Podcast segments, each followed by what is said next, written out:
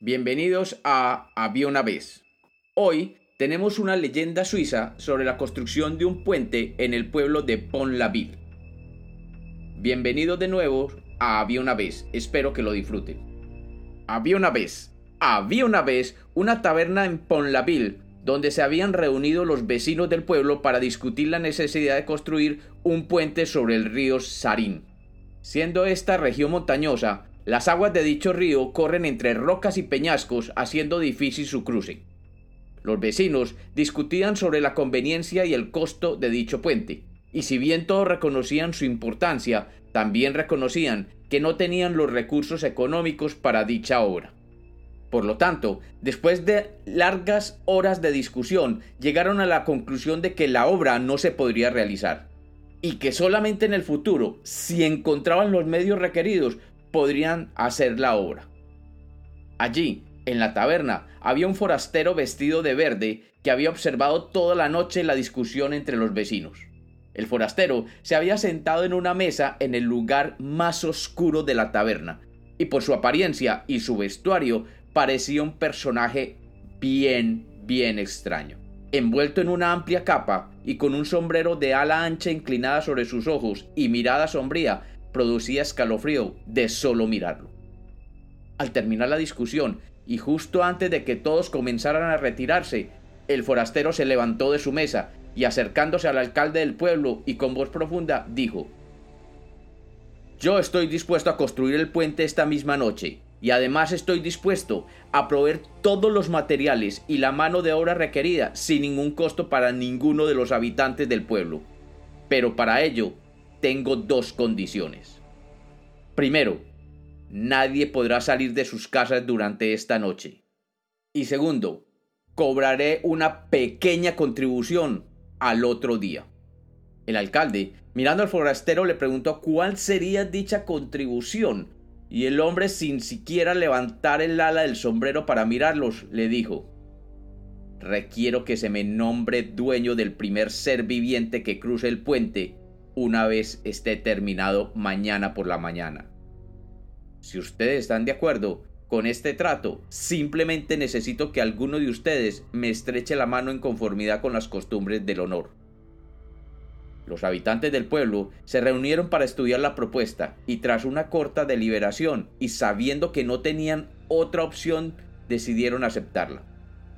Y el alcalde mismo estrechó la mano de aquel extraño forastero, y éste, dirigiéndose a la puerta, salió entre el asombro de los presentes. Al haber salido de la taberna el forastero, el alcalde, con voz temerosa y turbada, le dijo a algunos de los presentes que cuando él le dio la mano al hombre había sentido en la suya no las manos de un hombre, sino las garras del diablo.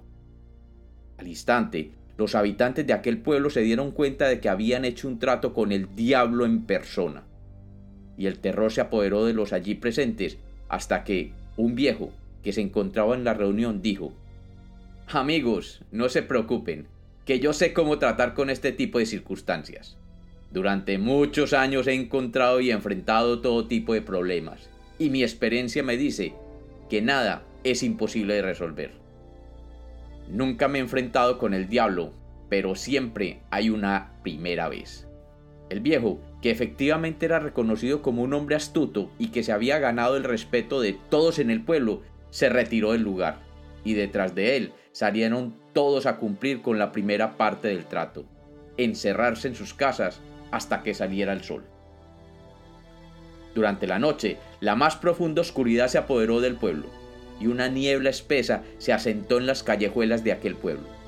Nadie alcanzaba a ver más allá de las puertas de su casa y un ruido infernal se fue apoderando del pueblo mientras un viento traía los sonidos de seres que recorrían el pueblo trayendo y llevando pesados materiales. El pueblo entero no durmió, esperando la llegada de la mañana del día siguiente. Cuando los primeros rayos del sol comenzaron a teñir de rojo las paredes de las casas de los habitantes de Pont-la-Ville, estos, presurosos, salieron calle abajo hasta llegar al río y allí, frente a ellos, estaba un majestuoso puente de piedra construido a la perfección, y al otro lado del puente se encontraba el forastero vestido de verde, esperando el primer ser viviente que cruzara por él.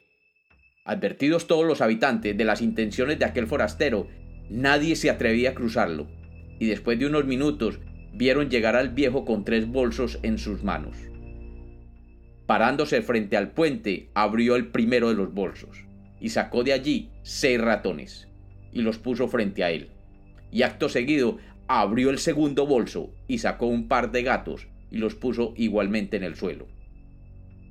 Los gatos vieron a los ratones y estos a los gatos. Y cuando el diablo vio los ratones y los gatos que se dirigían hacia su lado del puente, comprendió que el primer ser viviente que cruzaría el puente sería un ratón. Y enfurecido se quitó la capa y el sombrero y se vio la figura misma del diablo, con cachos y todo. El viejo abrió el tercero de los bolsos y sacando un crucifijo lo colocó en la base del puente. Y el viejo y el pueblo vieron cómo el diablo comenzaba a lanzar rocas desde el otro lado del puente. Rocas que, gracias a la protección del crucifijo, nunca llegaban a su destino y caían mansamente en el río. Y frustrado y decepcionado, el rey del infierno recogió su ratón y desapareció entre rayos y truenos. Y cuenta la leyenda que desde esas épocas el puente de Pont-la-Ville es conocido como el Puente del Diablo, y que hay un crucifijo enterrado en una de sus columnas, protegiendo el puente, por si el diablo regresa alguna vez.